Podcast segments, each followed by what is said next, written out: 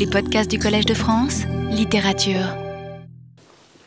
Cymbeline, qui pourrait dater de 1609-1610 et qui figure avec le conte d'hiver et la tempête parmi les dernières pièces de Shakespeare, avant deux ou trois autres écrites euh, en collaboration, contient une scène en particulier, la deuxième de l'acte 2, où le poète en Shakespeare œuvre devant nos yeux, pour ainsi dire, avec une inventivité extraordinaire.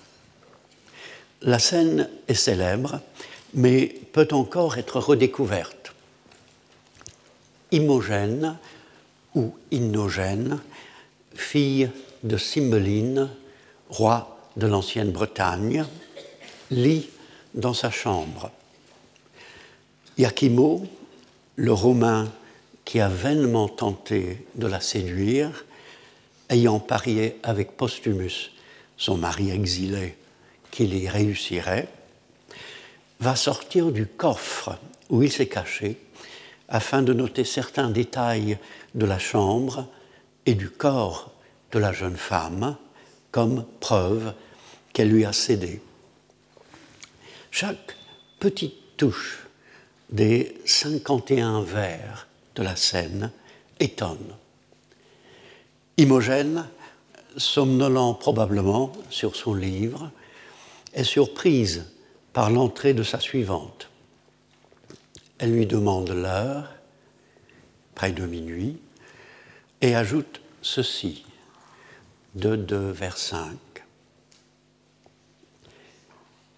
Take not away the taper, leave it burning, and if thou canst awake by four o'clock, I prithee, call me.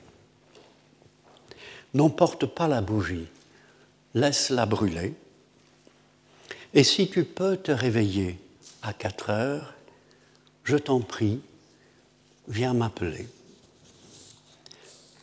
Vers minuit, the very witching time of night, l'heure même des maléfices nocturnes pour Hamlet, Imogène souhaite, quand sleep hath seized me wholly, le sommeil me saisit tout entière, qu'une lumière, même faible, veille sur elle, comme si elle devinait la présence d'un être malveillant qui voudrait s'emparer au sens propre de sa personne. Ses attentions à l'égard de sa suivante, si tu peux te réveiller, je t'en prie, en révélant son caractère, contribue surtout à l'atmosphère de la scène. Shakespeare se souvient peut-être du moment dans Jules César où Brutus demande une bougie comme pour éclairer sa pensée et sa conscience à un jeune serviteur qu'il renvoie également au lit. Avant de s'endormir, Imogène prie vers 8. To your protection I commend me, gods, from fairies and the temperatures of the night. Guard me, beseech ye. À votre protection, ô Dieu, je me confie, des fées et des tentateurs de la nuit, gardez-moi, je vous en supplie. On a bien remarqué que Shakespeare se sert ici d'une des prières quotidiennes de l'office du soir dans le livre des prières en commun, aussi intense dans sa brièveté. Il semblerait en outre, par les rapprochements verbaux et syntaxiques, que Shakespeare voudrait que les spectateurs s'en souviennent. Lighten our darkness, we beseech thee, O Lord, and by thy great mercy, defend us from all perils and dangers of this night. Au XVIe siècle, on savait écrire.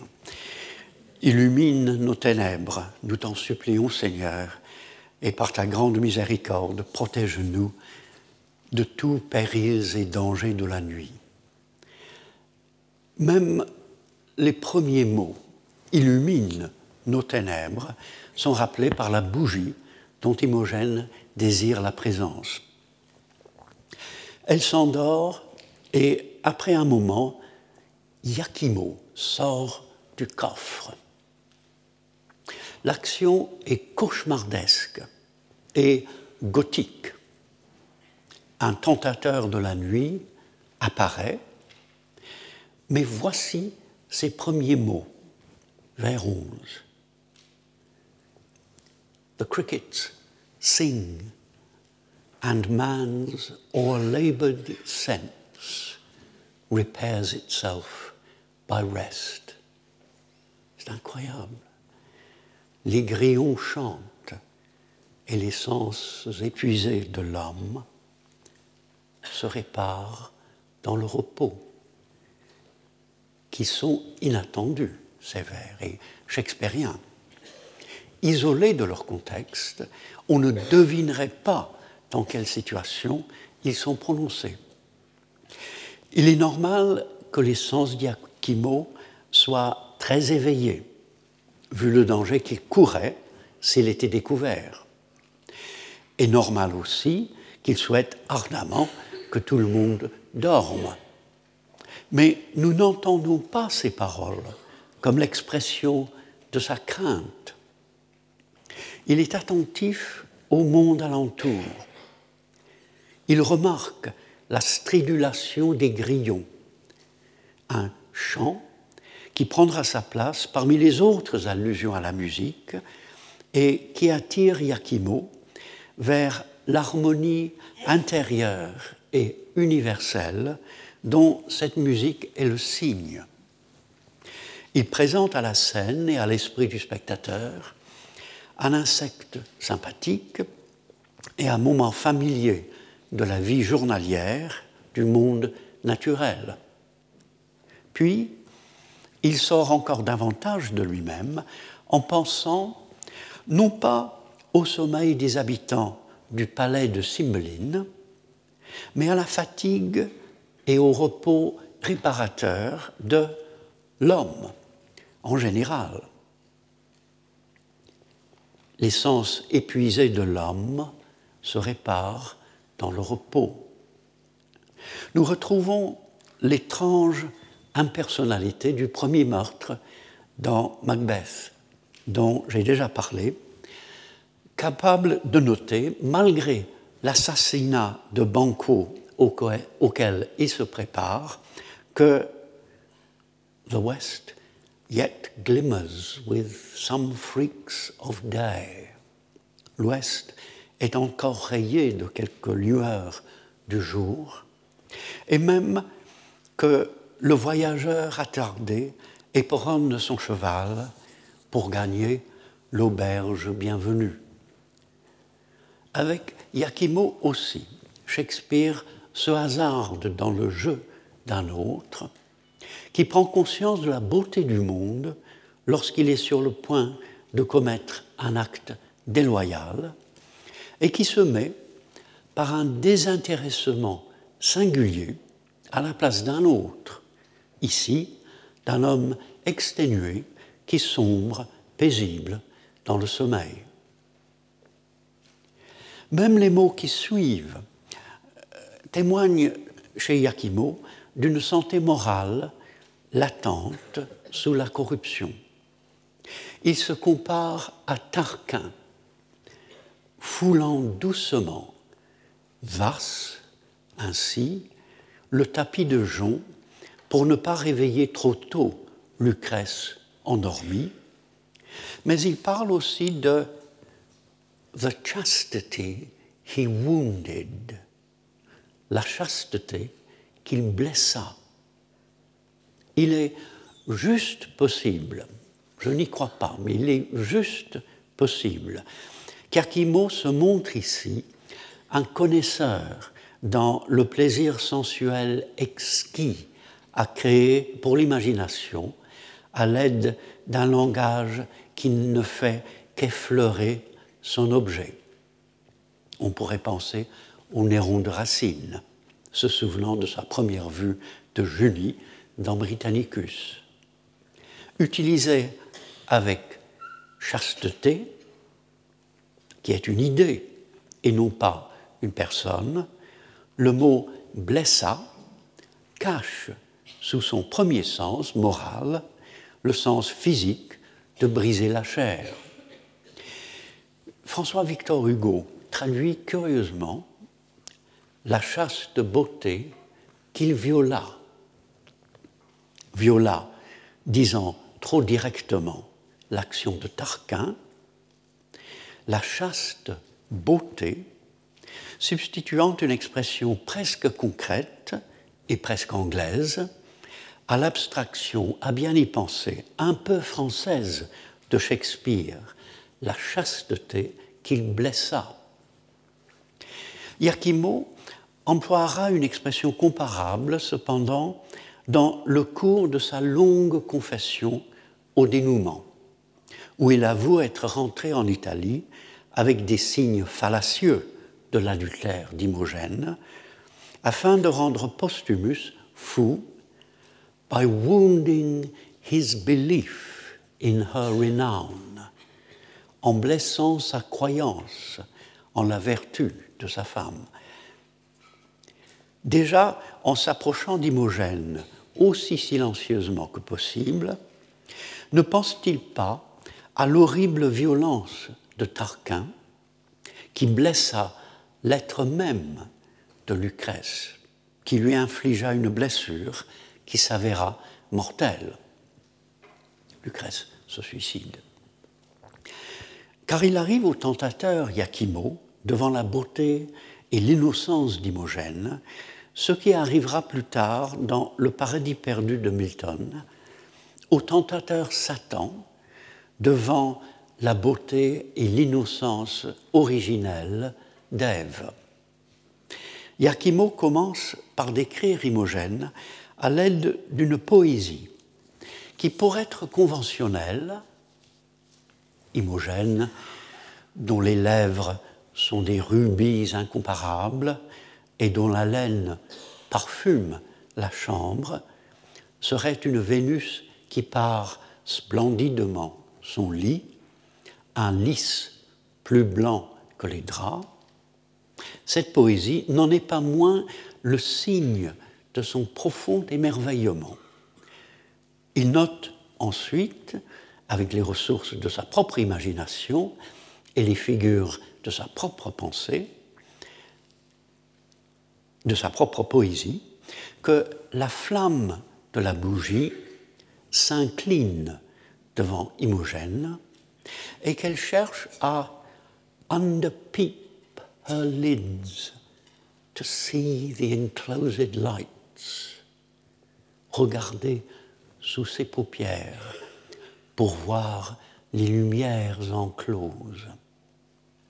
Il prête à la flamme la révérence qu'il ne peut s'empêcher de ressentir devant sa victime, dans une poésie qui revoit le réel selon la vérité d'une aspiration profonde, et Shakespeare souligne la singularité du moment en inventant, semble-t-il, le mot underpeep. À regarder les yeux d'Imogène, Iachimo se dit aussi que les veines sont dessinées sur la blancheur des paupières, with blue of heavens tinct, du même bleu que le ciel, ce qui confirme pour lui grâce à une autre figure, l'élévation spirituelle d'Imogène et la présence du divin. Comme Satan, il devient pendant un moment stupidly good of enmity disarmed, stupidement bon, sa malveillance désarmée. C'est euh, au neuvième livre du Paradis perdu. Shakespeare montre ainsi l'étonnement salutaire dont Iachimo est malgré tout capable et prépare le revirement du personnage à la fin de la pièce. comme Satan encore, cependant, qui retrouvant l'enfer qui brûle en lui, se met bientôt à ensorceler Ève, Iachimo se rappelle brusquement ce qu'il est venu faire. But my design, mais mon projet. Les extrêmes se touchent, comme souvent chez Shakespeare. C'est quand il s'élève à la pensée du ciel qu'Iachimo retombe soudain dans la zone maléfique de sa nature. Même en consignant dans un cahier, cependant, la configuration de la chambre et son contenu, il ne peut éviter de penser qu'Imogène, gagné par le sommeil, image de la mort, ressemble à un gisant dans une chapelle. Même en observant de près son corps, il compare son grain de beauté, composé de cinq petites taches, au crimson drops is bottom of a cowslip, goutte de pourpre au cœur d'une primevère. On voit de nouveau Shakespeare entrer dans la conscience d'un personnage de manière profondément généreuse, afin de penser que même un cynique intéressé, comme Yakimo, peut être attentif à la réalité simple des saisons, au point de remarquer et de retrouver en sa mémoire ce petit détail, et afin de saluer également une certaine beauté au moment où il met en acte la laideur d'un penchant malsain. Ayant terminé ce qu'il appelle son inventaire, Yakimo note, sans commentaire, mais sûrement en savourant la coïncidence, que dans le livre qu'elle lisait, Imogène s'était arrêté au viol de Philomèle. On sent qu'il a presque lui-même violé Imogène, endormi, par son désir, ses yeux et ses mains il a fait glisser un bracelet de son bras. Et il se peut que Shakespeare ait aussi à l'esprit le chant de Philomèle, métamorphosé en rossignol, puisque la voix d'Imogène, son chant que l'on dit angélique, sera plus tard le signe de l'harmonie de son être. Le sens de la scène culmine finalement quand Iachimo, en se cachant de nouveau dans le coffre, demande non pas au Dieu de le protéger, mais aux dragons de la nuit de hâter leur course pour que l'aurore vienne vite, et qu'il prend conscience, on dirait tout d'un coup, que si Imogène est un ange céleste, il se meut, lui-même en enfer. Hell is here. L'enfer est ici. Non seulement le bien et le mal, mais encore l'univers spirituel entier, comme les forces de la lumière et de la nuit, font vibrer cette scène si brève dans la scène suivante figure une chanson où une alouette ne chante pas simplement en haut dans le ciel, mais at heaven's gate, à la porte du ciel, du domaine euh, des dieux ou de Dieu. L'alouette remplace le grand corbeau noir qu'Akimo avait évoqué avant de retourner dans sa cachette, et l'allusion au ciel souligne la protection que les dieux ont accordée à Imogène. La dramaturgie inlassablement créatrice et résolument inaccoutumée de Shakespeare se manifeste ici. C'est en effet Clotaine qui avait commandé cette chanson, dans l'espoir de charmer Imogène, et qui la commente avec des allusions licencieuses, comme c'est ce même Cloten, fils de la reine par un premier mariage, dont le caractère en général lourdeau et clownesque s'était révélé juste avant la scène où Imogène lisait sa chambre. Entourer une scène qui contient, malgré le dessin d'Iachimo, tant de délicatesse et de déférence par deux scènes fondées sur les émotions grossières de Cloten, permet à la fois d'en rehausser la singularité et de suggérer de nouveau dans ce théâtre l'étonnante diversité du monde et les conflits innombrables entre les façons d'être des gens.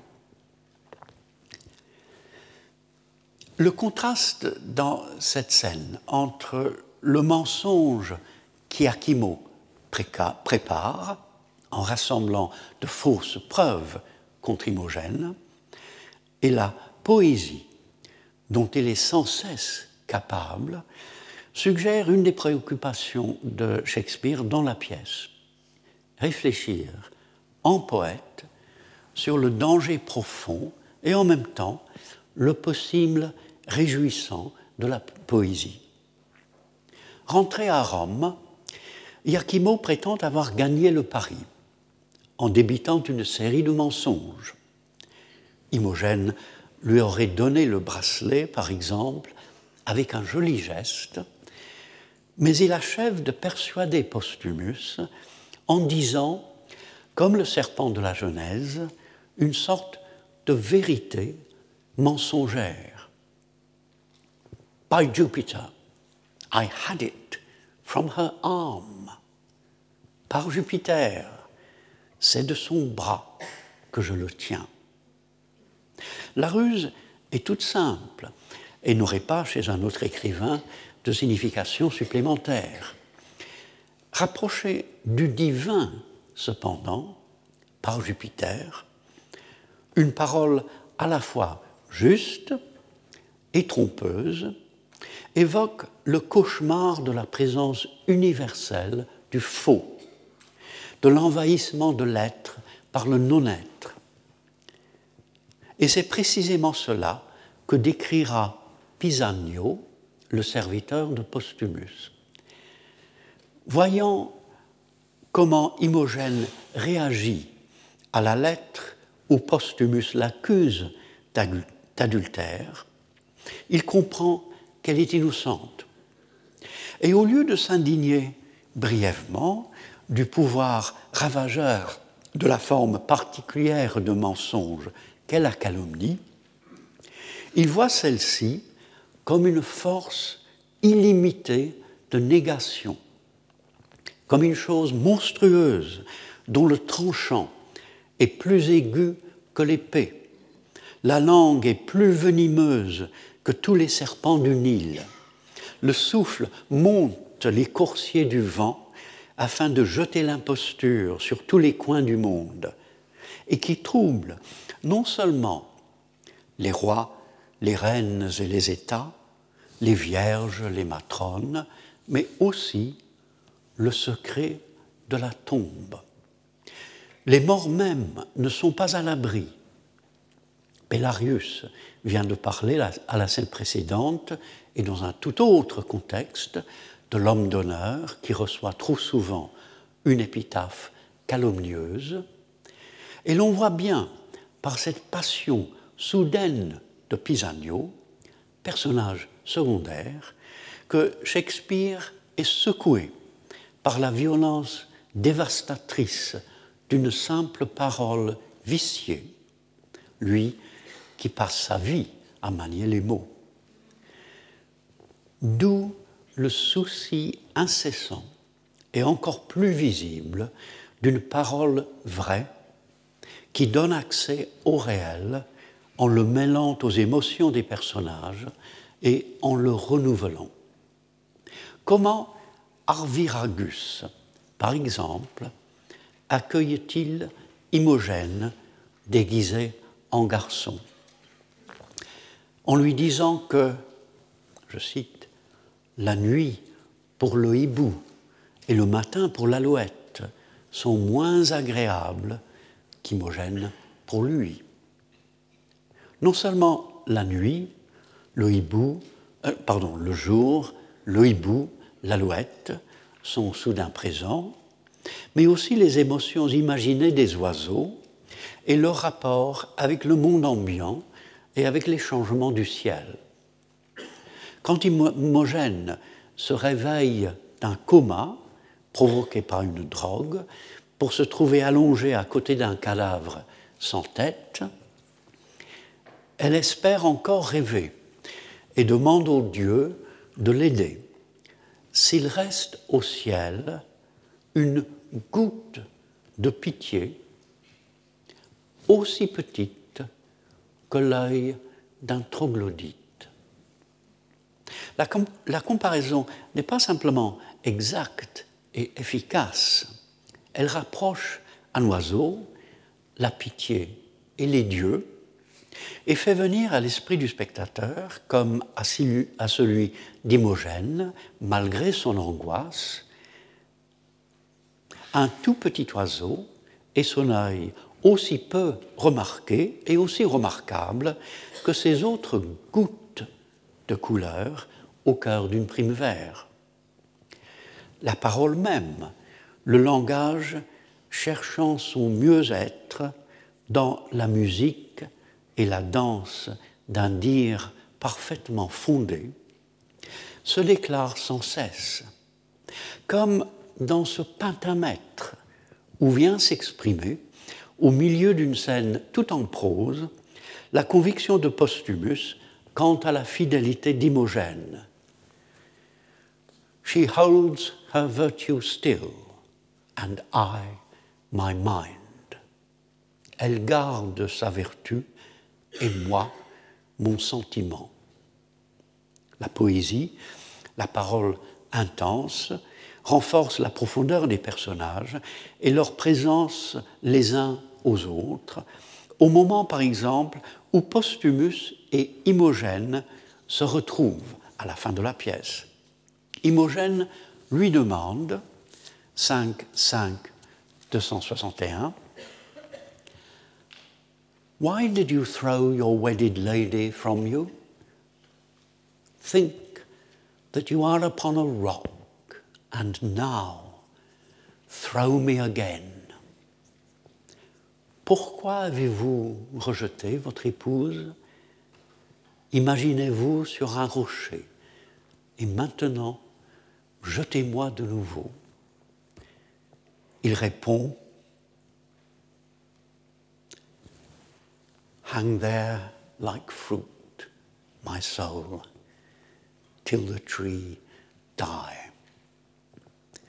Restez là, mon âme, comme un fruit, jusqu'à la mort de l'arbre. Il la tient embrassée, bien sûr. Les présences naturelles, rochers, arbres et fruits, ou peut-être, selon les emblèmes du mariage, un orme et la vigne qu'il soutient, procurent au personnage une autre épaisseur au moment où Posthumus appelle sa femme mon âme. Pourquoi donc, dans une pièce qui met de nouveau en œuvre la vertu révélatrice et recréatrice de la parole poétique, Shakespeare arrête-t-il l'action pour qu'un personnage se moque de la poésie. Pensant qu'Imogène, déguisée en garçon, est morte à cause de l'effet tout-puissant de la drogue, Arviragus promet d'orner sa tombe de fleurs, de primes verts qui ressemblent par leur pâleur à son visage, de jacinthes des bois dont la couleur rappelle ses veines, de fleurs d'églantier qui ne parfument pas mieux l'air que son haleine, et il prévoit qu'en hiver, selon la croyance de l'époque, le rouge-gorge couvrira son corps de mousse. J'aime beaucoup cette vieille croyance. La critique a bien vu que ces comparaisons fonctionnent dans les deux sens et que si diverses fleurs ressemblent à Imogène, elle ressemble à son tour à ces fleurs, au point que son corps commence à se métamorphoser afin d'appartenir au paysage naturel et au cycle des saisons. Le frère d'Arviragus, Guiderius, l'interrompt cependant et l'accuse de parler comme une femme de choses sérieuses et de différer par son admiration, par son émerveillement, l'accomplissement de leur devoir. Que l'on mette en doute dans une œuvre shakespearienne non seulement le pouvoir transfigurateur de la poésie, mais encore le bien fondé de l'émerveillement peut surprendre. Et nous tiendrions sans doute Guiderius pour un peu terre à terre s'il y avait dans la pièce une deuxième critique semblable et encore plus marquée. Dans la bataille de la faim entre les Bretons et les Romains, Postumus, qui s'est comporté en héros, rencontre un seigneur breton qui a fui devant l'ennemi et il lui raconte avec force détail comment Arviragus et Guiderius, aidés de leur père, de leur père supposé, Bellarius, ont repoussé les Romains d'un long chemin creux.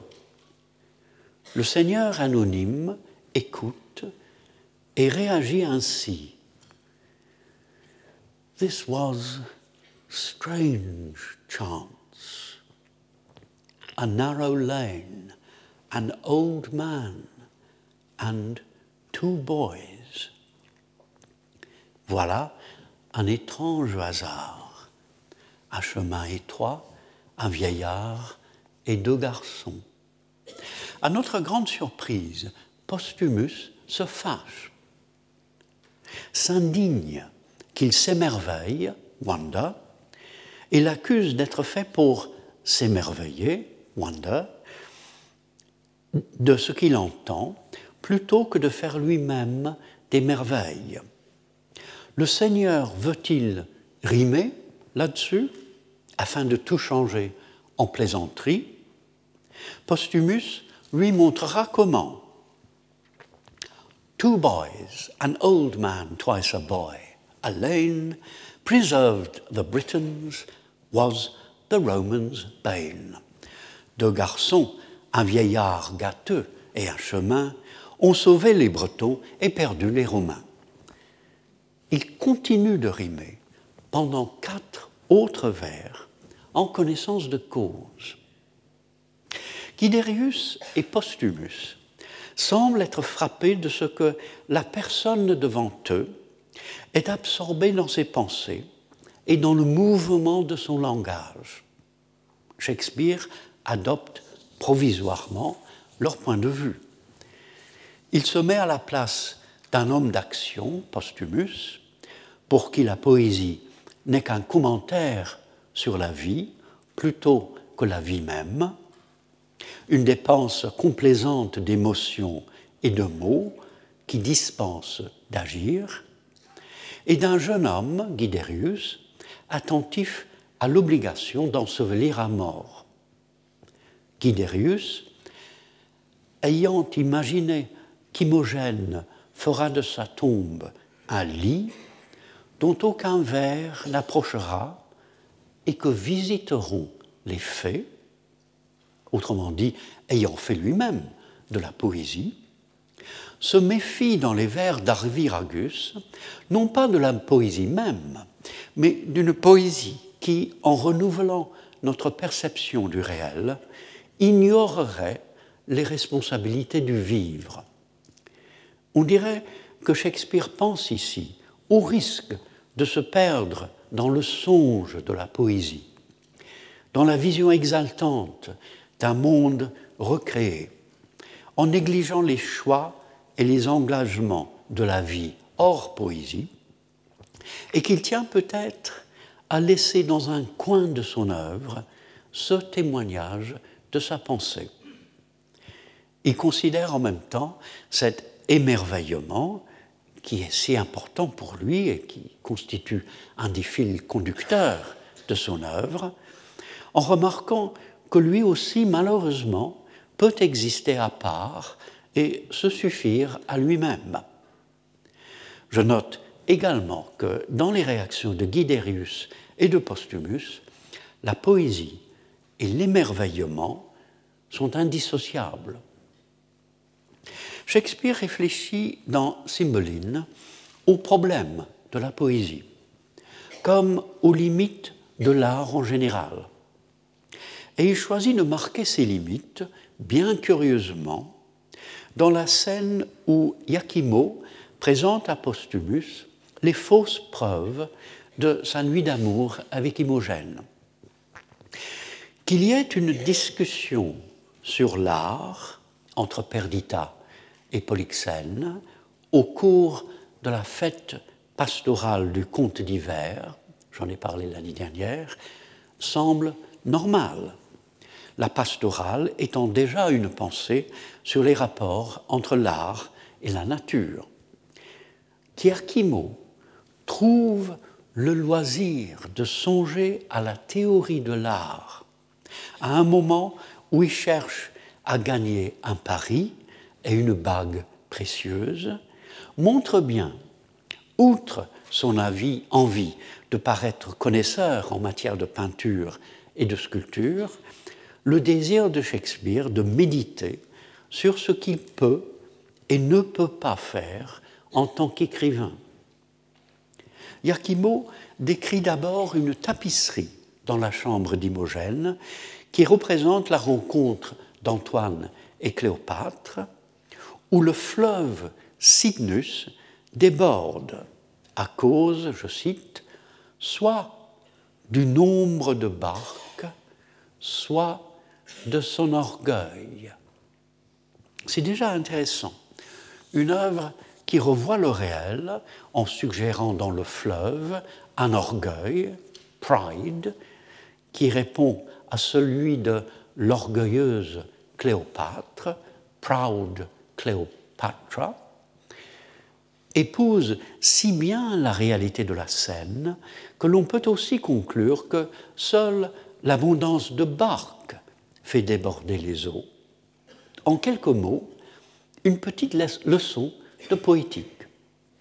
La recréation du réel la plus convaincante est celle qui respecte les faits. Et la réaction d'Iachimo, je m'émerveillais, dit-il, I wondered, d'un ouvrage so rarely and exactly wrought, dont l'exécution est exquise et exacte. Il trouve merveilleuse cette association d'un art exquis et de l'exacte vérité. La vraie vie, ajoute-t-il, y était. En décrivant par la suite, cependant, une sculpture qui représente Diane au bain, il parle de l'art de manière à la fois plus ambitieuse et plus avertie. Les figures étaient si vivantes, dit-il, que l'artiste paraissait comme une autre nature, comme une puissance créatrice qui dépassait la nature, hormis le mouvement et le souffle. Yakimo, perplexe, s'étonne que l'art soit en même temps supérieur à la nature, au réel, grâce à sa faculté de transformer le monde par la neuve consonance des formes, des couleurs et des volumes. On pourrait ajouter des notes, gestes, mots, êtres, événements, qu'il accueille et compose, est infiniment inférieur puisque l'artiste ne dispose pas du principe de la vie, du souffle qui anime. La peinture et la sculpture sont les formes d'art qui révèlent avec le plus de force ce pouvoir et cette frustration. L'art n'est supérieur à la vie que par sa capacité de suggérer, mais non pas de créer une forme de vie supérieure, une terre et un ciel renouvelés. Comme Shakespeare étudie dans cette pièce tardive le danger, les limites et le possible de la poésie recréatrice au théâtre, il continue de sonder l'être en amenant ses personnages à descendre de plus en plus loin en eux-mêmes.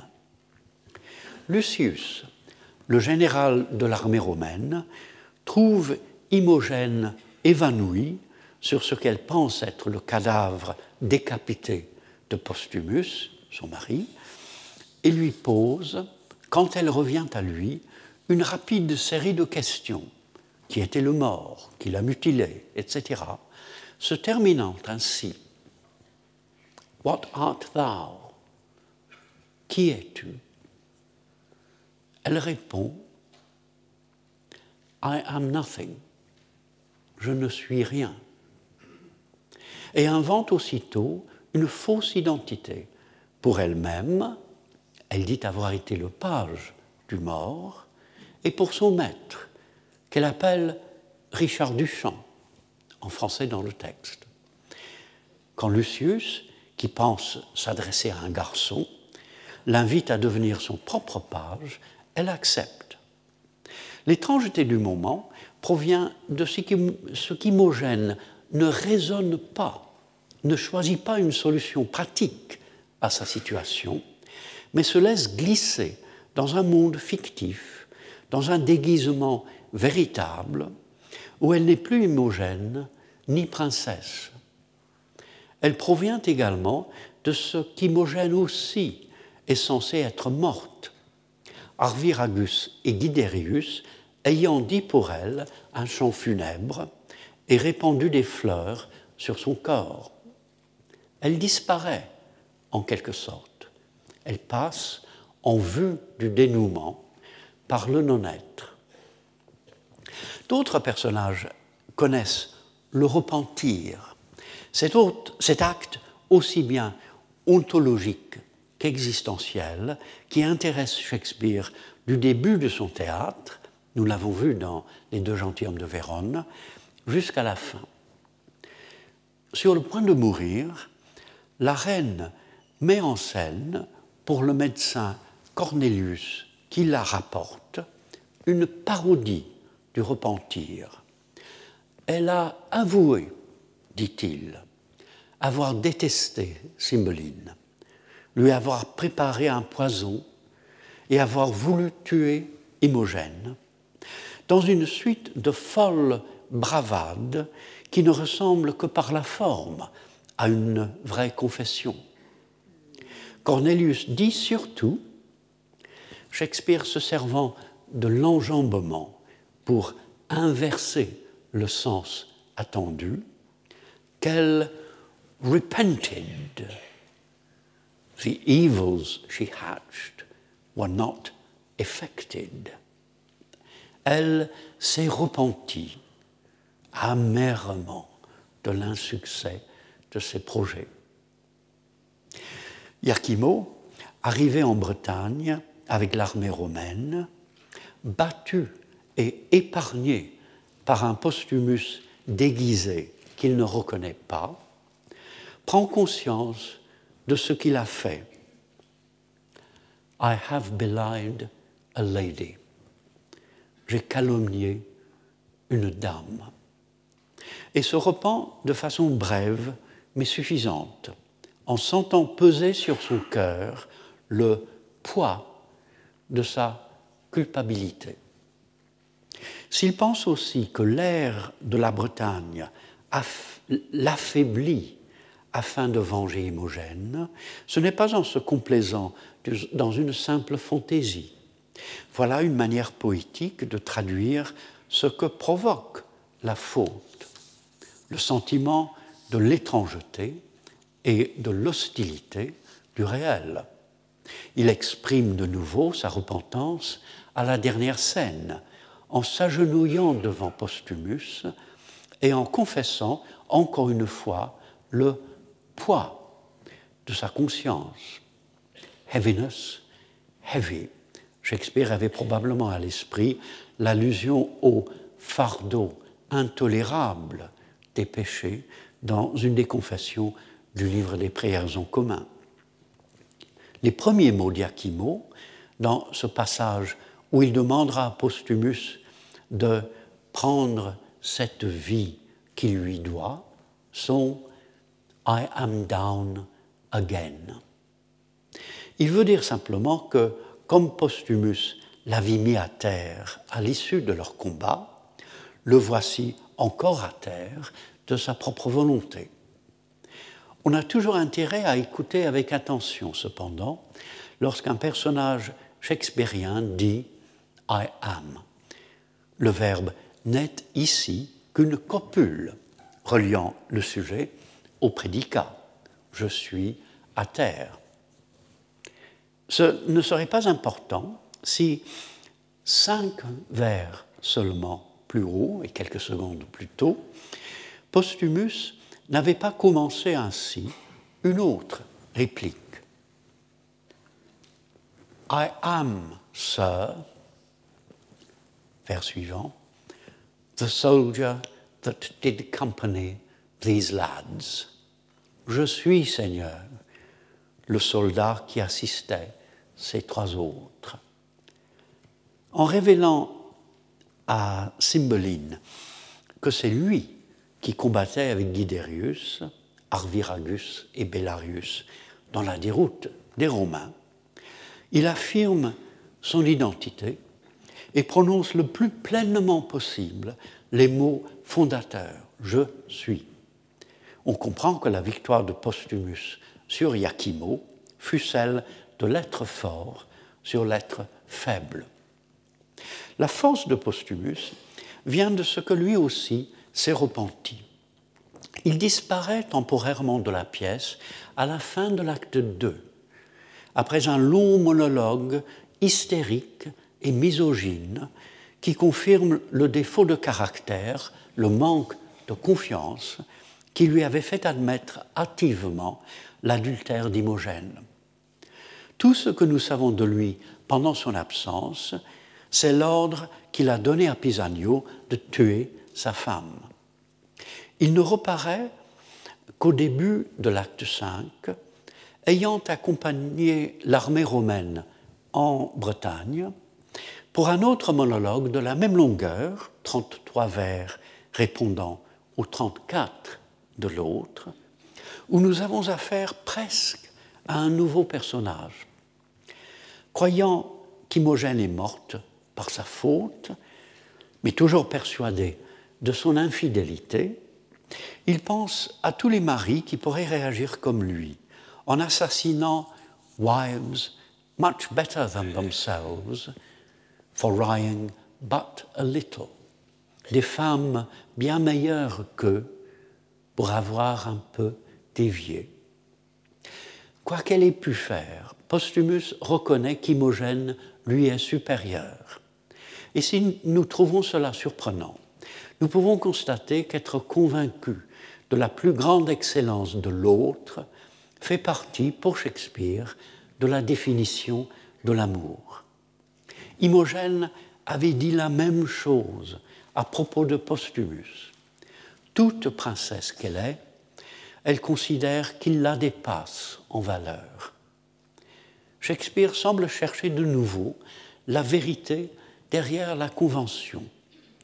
Lorsque Postumus appelle Imogène au début My Queen, my mistress, ma reine, ma maîtresse, et à la fin My Queen, my life, my wife, ma reine, ma vie, ma femme, les titres donnés pendant tant de siècles à leurs dames par des chevaliers par des chevaliers servants sonne tout à fait vrai et en témoignant de la réelle admiration de Postumus pour un être qu'il situe au-dessus de lui. Qu'il tienne maintenant l'adultère supposé d'Imogène pour une petite déviation révèle l'étendue de son humilité et aussi de son repentir. Son amour se manifeste également lorsqu'il dit aux dieux qu'ils auraient dû le tuer, lui, et épargner Imogène, afin qu'elle se repente. Il commence à voir Imogène et son bien-être dans un contexte plus grand que son propre rapport avec elle. Et il réfléchit, après ainsi. 5, 1, 12. You snatch some hence for little faults. That's love. To have them fall no more.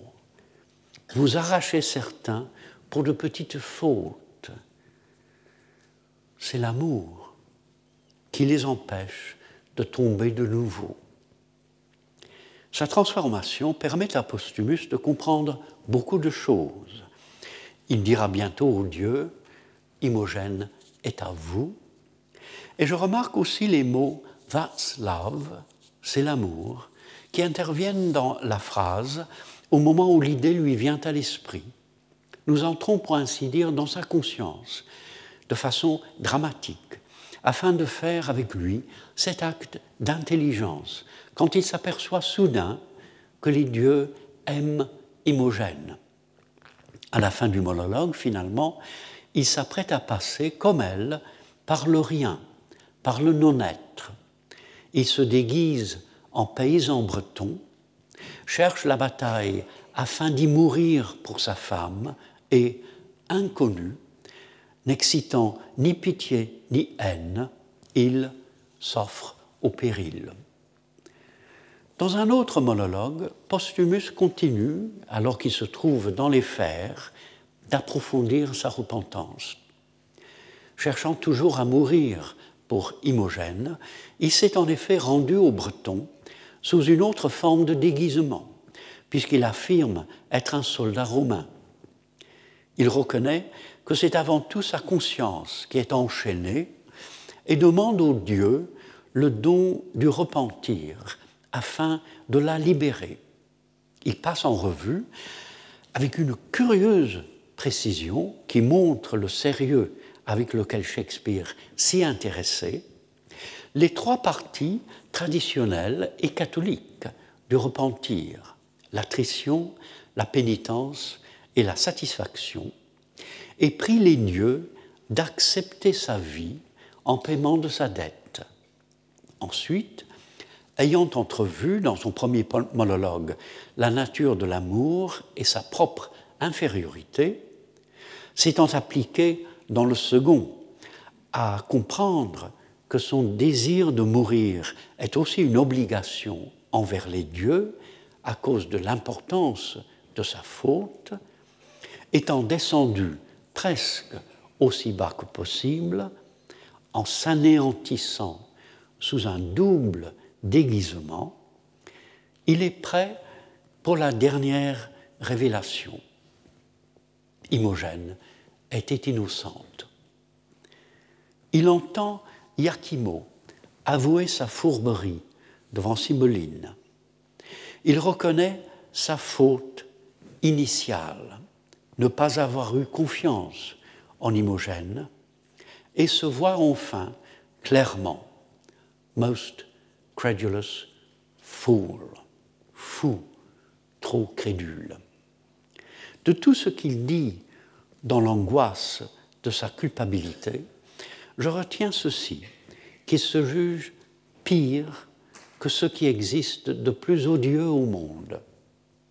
S'estimer le pire des infâmes est sans doute le signe que la conscience ne se trompe plus que l'on accepte sa responsabilité, non seulement pour l'acte que l'on a commis, mais encore pour ce qu'il y a de misérable dans la condition humaine et dans la vie sur Terre. Il est vrai que la réaction de Posthumus à l'innocence d'Imogène est presque aussi exagérée et aussi frénétique que sa réaction à son infidélité supposée. Il demande une corde, un couteau, du poison. Il voudrait qu'on le torture, qu'on le lapide, qu'on ameute contre lui les chiens de la rue, que tous les scélérats à l'avenir portent son nom. Mais Shakespeare ne cherche pas à montrer un repentir parfait, pas plus que dans le cas semblable d'Othello, qui continue en partie à observer le rôle qu'il joue au moment même où il reconnaît sa faute, souffre horriblement et se tue. Postumus se repent selon sa nature, avec un certain manque d'équilibre.